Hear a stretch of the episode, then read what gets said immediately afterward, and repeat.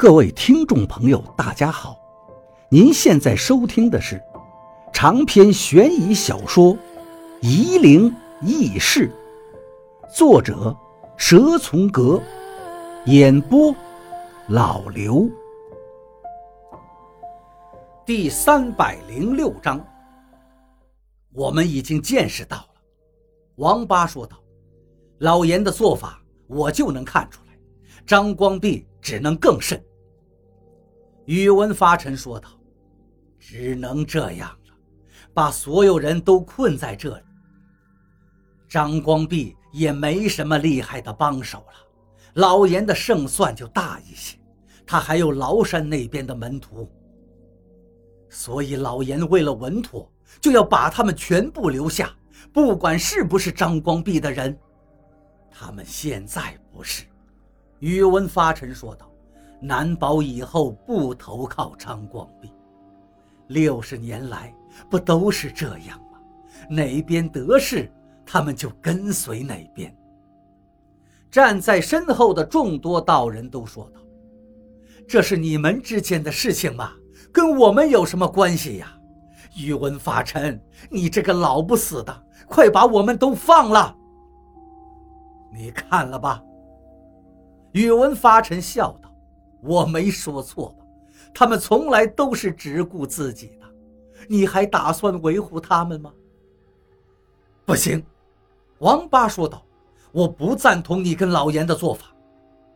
你打算跟老严对着干吗？”宇文发沉道：“他这么做是错的。”王八答道：“其实，宇文发沉说道，我可以让一个人出去。”只能是一个人，就是你。宇文发臣这句话一说，身后的众人都慌乱起来。原来我们都被耍了。王抱阳还能出去，他能出去，为什么我不能？凭什么？宇文发臣冷笑了一下。其实我不知道他这句话到底是真是假，也许是故意挑拨，也不一定。但我知道。王八肯定是不会一个人走的。我带来这么多人，王八指了指身后道：“他们困在这里，我一个人走，您觉得可能吗？”那就没什么好说的了。宇文发沉道：“老严也不会因为你改变主意，我也一样，出不去了。”平坝上无端的出现了很多的暗渠。本来互不相连的水渠都开始连接起来，平坝上的水渠在改变着方向，水流也开始湍急，暗渠越来越多，平坝上的石地就越来越少，并且已经被水渠分割成了片片的小块。你为老严这么拼命，我问道，到底是为了什么呀？你当年不是没有背叛张光弼吗？王八说道：“我已经知道你是谁了。我被批斗关牛棚的时候，张真人可没有来管过我。”宇文发沉说道：“当年的战友都纷纷揭发我，张光弼在哪里？身边的人都跟我划清界限，张光弼在哪里？我病在床上，连口水都喝不上。”张光弼在哪里？我苟延残喘，生不如死。张光弼在哪里？是老严把你救出来，然后安排到七眼泉，让你守着洪水镇和守门人。王八终于想明白了。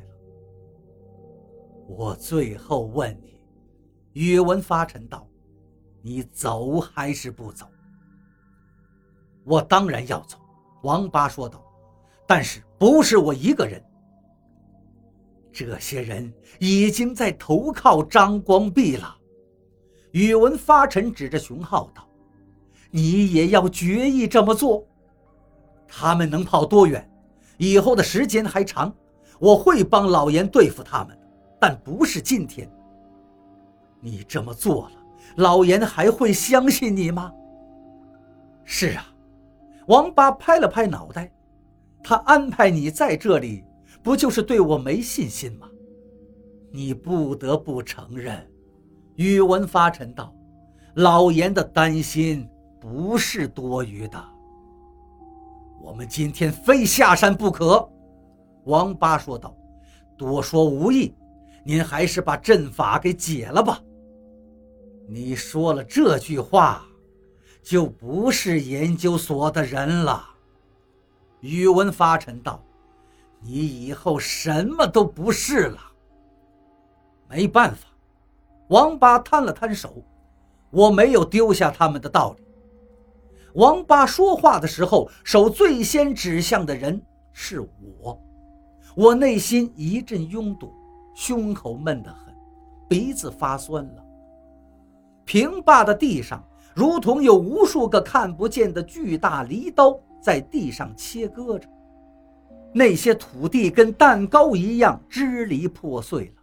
地面被划开后，显出深深的沟壑，旁边水渠的水马上就灌入其中，黑色的水映着红光。